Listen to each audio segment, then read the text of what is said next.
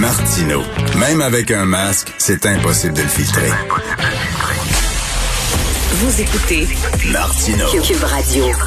Je vous disais que ça sent les élections à Montréal. On a reçu le livre de Denis Coderre, le Denis Coderre qui tente de nous euh, de nous prouver qu'il est aussi un intellectuel, pas seulement un gars du peuple. Et là, ben il y a Valérie Plante, c'est euh, Maude Boutet qui me montrait ça tantôt avec euh, Jean-François Roy, les deux dans la console, qui montrait Valérie Plante va être à Belle et Bomme euh, ce week-end. Elle va chanter la tune au long de tes hanches. On écoute ça, un petit extrait. J'étais mort avant de te connaître, ma vie n'aurait été que fil rompu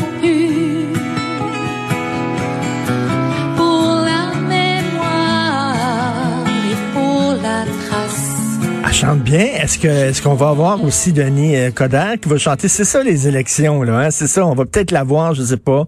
Est-ce qu'elle va être à la poule aux œufs d'or ou est-ce qu'elle va faire participer participer à une émission de danse ou euh, quoi que ce soit? Donc, elle chante bien.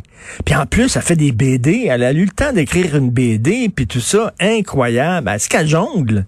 J'ai hâte de voir ça. Peut-être elle va être dans une émission de jonglerie. Donc, euh, Valérie Plante à Bomme, ben coudon. Alors, on va parler maintenant de contrôle des armes à feu. Euh, André Gélina est sergent détective à la retraite du service de police de la ville de Montréal. Il a publié un texte dans la section euh, Faites la différence du Journal Montréal, Journal de Québec, sur le contrôle des armes à feu. Et il dit que Justin Trudeau fait fausse route. Il est avec nous. Bonjour, Monsieur André Gélina.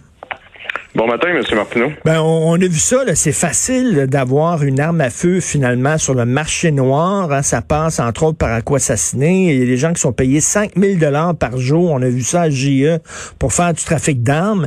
Pourquoi, selon vous, vous dites que Justin Trudeau a fait fausse route?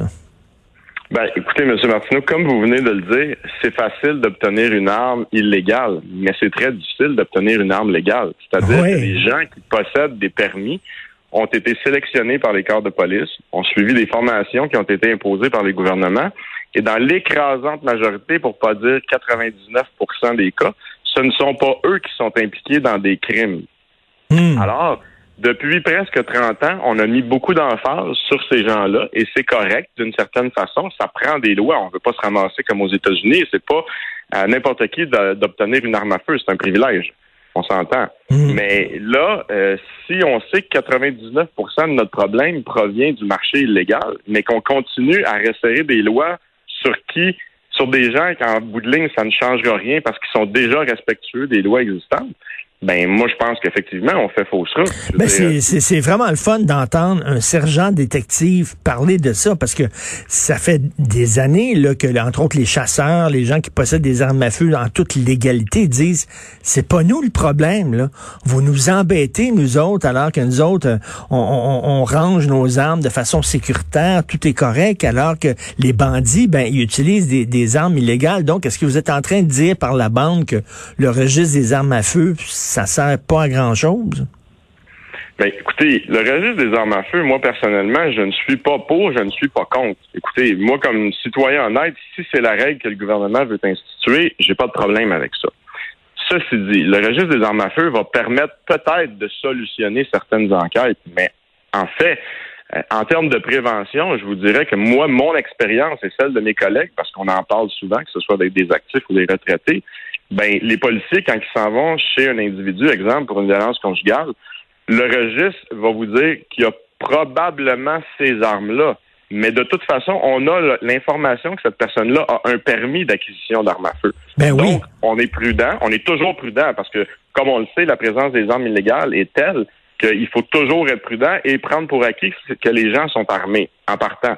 Donc, je vous dirais que le registre va peut-être aider à solutionner des choses. Ben, dès, Mais dès en le départ, là, quand vous arrivez, là, quand, mettons, vous avez un appel en disant, là, il y a une femme en Oui. détresse ou il y a un gars qui s'est barricadé, tout ça, dès le départ, vous agissez comme si le gars était armé, même s'il l'est peut-être pas. Donc, euh, que, que le registre des armes à feu vous dit il y a des armes ou il n'y a pas d'armes, ça fait pas grande différence. De toute façon, vous allez avec dans, dans, dans la tête, il est armé. Ben effectivement, je pense que c'est c'est- c'est des principes élémentaires oui. de sécurité d'intervention de la part des policiers. Lorsqu'on sera rendu sur les lieux, là, un coup que la situation a été maîtrisée, Euh, on a tout le loisir de faire les vérifications qu'on veut. Et moi, ce qui m'importe, c'est de savoir bien plus, est-ce que cet individu-là a un permis d'arme à feu? Par la suite, on va le questionner, on va questionner euh, la conjointe, les, les, témoins, à la limite, on va fouiller aussi en matière d'armes à feu. On a des pouvoirs de fouille là-dessus lorsqu'il y a urgence. On peut même le faire sans mandat lorsqu'il y a des urgences. Alors, les armes, on va les trouver de toute façon. Ça va être assez facile. Hein. D'ailleurs, il, y, a ce gars-là là, qui était conseiller financier pour Desjardins, euh, qui est allé euh, aux États-Unis, qui est revenu avec cinq sacs euh, de sport dans son auto contenant quoi? 239 armes de poing. Oui, 249. 249, ça a l'air assez facile quand même de faire du trafic d'armes. Ben, écoutez, la frontière canadienne, on s'entend, c'est la frontière limitrophe la plus longue entre deux pays au monde. C'est une frontière qui est non gardée. Les postes de douane, on ne peut pas considérer que ce sont des postes gardés. Hmm. Euh, et, les États-Unis, vous savez, le droit inaliénable de porter une arme à feu est inscrit dans leur constitution. Donc, c'est la source mondiale de production et de possession d'armes à feu.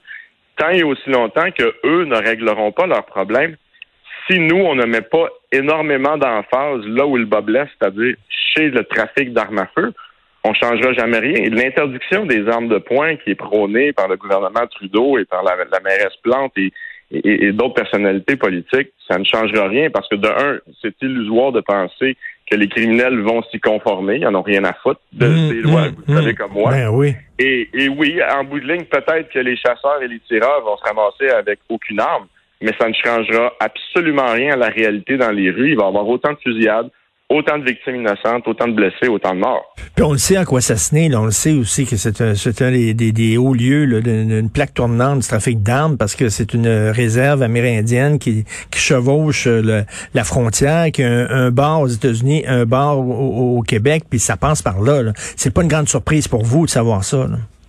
Ben écoutez, j'oserais dire que dans la communauté policière, puis pas parce qu'on en rit que c'est drôle, mais c'est pratiquement, pardonnez-moi l'expression anglophone, c'est un running gag. Ben oui. tout le monde le sait, tout le monde s'en parle.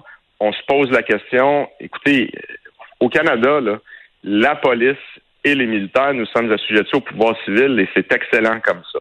On vit pas dans un État policier. Donc, toute l'information que nous, on génère, que ce soit à la division du renseignement ou dans d'autres unités d'enquête, l'information monte vers le haut. Le gouvernement fédéral est bien au fait de la situation. Hmm. Et il tolère qu'il y ait ce qu'on pourrait appeler une zone de non-droit où est-ce que la règle de droit ne s'applique pas tout à fait comme ailleurs pour pas dire qu'elle ne s'applique pas vraiment.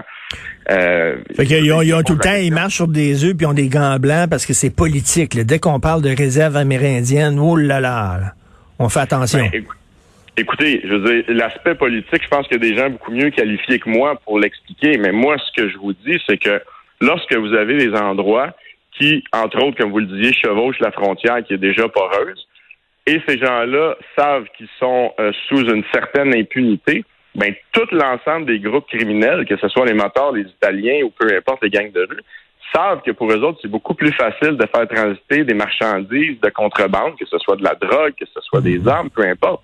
C'est-à-dire, si vous et moi, on se part demain matin un commerce de trafic, est-ce qu'on va choisir un endroit où est-ce qu'on a 50 de chances de se faire prendre ou on, ben va, transiter par un endroit où est-ce qu'on sait que les chances sont infiniment, ben, c'est sûr, infiniment faibles? Puis hier, je parlais à Félix Séguin, le, journaliste du bureau d'enquête, euh, et il me disait, euh, écoute Richard, dans, dans cette réserve-là, tout le monde connaît, les habitants de la réserve, ils connaissent tous un cousin ou une cousine ou un frère ou une sœur qui travaille pour les trafiquants, ils sont payés 5000 pièces par jour. Fait que tout le monde, tout le monde se la ferme. Ben, écoutez, il y a deux facteurs là-dedans. Hein. Vous savez, euh, moi, je persiste à croire c'est quand même pas la majorité des Autochtones qui sont impliqués ben là-dedans. Mais, mais une chose est sûre, c'est qu'il y a deux aspects qui vont euh, encourager quelqu'un à participer à ça. Un, l'appât du gain. Deux, la peur. Donc, à un moment donné, puis vous savez, pour les corps de police autochtones, c'est vraiment pas évident de, de policer, si vous me permettez l'expression, ces endroits-là. Écoutez, vous, vous, vous interagissez avec votre famille, avec vos cousins, avec vos beaux-frères. Euh, vous ben savez, c'est un petit monde. Là. C'est vraiment pas évident là, d'effectuer de, un contrôle efficace là-dessus, euh, surtout comme vous dites, quand on est on, ça génère autant d'argent que la pas du gain, on sait que c'est important. Puis ben en plus, ben, mêler la peur à ça. Euh, écoutez. Ben oui, c'est souvent des gens, c'est souvent des gens qui sont qui sont pauvres, puis là on leur dit, écoute, tu peux gagner 5000 pièces par jour. Fait que les autres se pincent le nez, puis ils le font. Puis en- eh bien, il va y avoir aussi, bon, on sait, les imprimantes 3D, tu peux littéralement fabriquer ton arme chez vous. Là, j'imagine, c'est pas c'est pas un gros pourcentage d'armes qui sont fabriquées comme ça, mais avec euh, avec le progrès technologique, ça, ça risque de poser une sacrée menace aussi, ça, Monsieur Gélina. Ben, écoutez, c'est sûr et certain que les imprimantes 3D euh, vous permettent de, de fabriquer euh, certaines pièces, certaines parties d'une arme à feu qui sont en polymère. Notamment, là, c'est ce qu'on a pu voir lors de la saisie avec euh, William Rainville, là, qui a eu 249 armes. Euh, mais je vous dirais ça, ce problème-là, c'est plus un problème en devenir qu'il va falloir euh, se pencher là-dessus. Mais je vous dirais, la problématique, c'est vraiment le fait que les armes à feu sont disponibles au bord de la frontière. Il y a un profit énorme qui peut être fait avec l'importation illégale de ces armes-là. Euh, écoutez, je veux dire, euh, vous savez, il y a des gens qui, pardonnez-moi l'expression, qui tueraient leur mère pour 5 dollars. Ben oui. Euh, bien une chose, là, si c'est pour faire des milliers de dollars là, euh, avec une, euh, des armes à feu, ben écoutez, ils vont le faire. Là. Je veux dire, les gens rentrent de la drogue, ils savent que ça détruit la société, puis ils le font pareil. Donc, euh, Justin Trudeau, son gouvernement, nos autorités, là, même au, au provincial, on est un peu hypocrite là, quand on dit on prend ça au sérieux puis tout ça. Là, c'est, pas, c'est le, le problème, c'est pas les armes légales. Le problème, ce sont les armes illégales. Ben écoutez, les armes légales, là, c'est probablement même pas 1% de notre problème. Oui, il y aura toujours des individus qui vont commettre des folies avec des armes à feu et ces armes à feu légales-là seront utilisées, oui. Mais si on regarde le problème de façon rationnelle, c'est, c'est, c'est un- une pro- proportion là, moins de 1% Alors, nos énergies, nos ressources qui sont limitées en tant que, que corps policier, est-ce qu'on doit les mettre sur les gens qui ne sont pas problématiques? Ben non, on va les mettre sur les gens qui sont problématiques. Puis non seulement ça, le premier ministre Trudeau a baissé, a aboli en fait les peines minimum obligatoires pour une multitude d'infractions euh, qui, qui comportent l'utilisation euh, d'une arme à feu. C'est un non-sens. Je veux dire, on peut pas penser que la société va être mieux euh, protégée si on enlève les, les peines minimum obligatoires. Et on peut surtout pas penser que la société va être mieux protégée en transférant la responsabilité d'interdire ou pas des armes à feu qui de toute façon ne sont pas problématiques aux municipalités. Ça va être un cafarnaum, c'est- illogique. Dire, Ça sera pas gérable. Ben, très intéressant d'entendre ça de la bouche d'un ancien euh, sergent détective. J'espère qu'on va avoir l'occasion de se reparler euh, parce que vos propos sont très intéressants, Monsieur André Gélina. Donc, je rappelle votre lettre que les gens peuvent aller, aller sur le site Internet Journal de Montréal, dans la section Faites la différence. euh, le- la lettre super intéressante s'intitule Justin Trudeau fait fausse route. Merci, bon week-end, Monsieur André Gélina. Merci, M. Martineau, à vous-même. Merci beaucoup.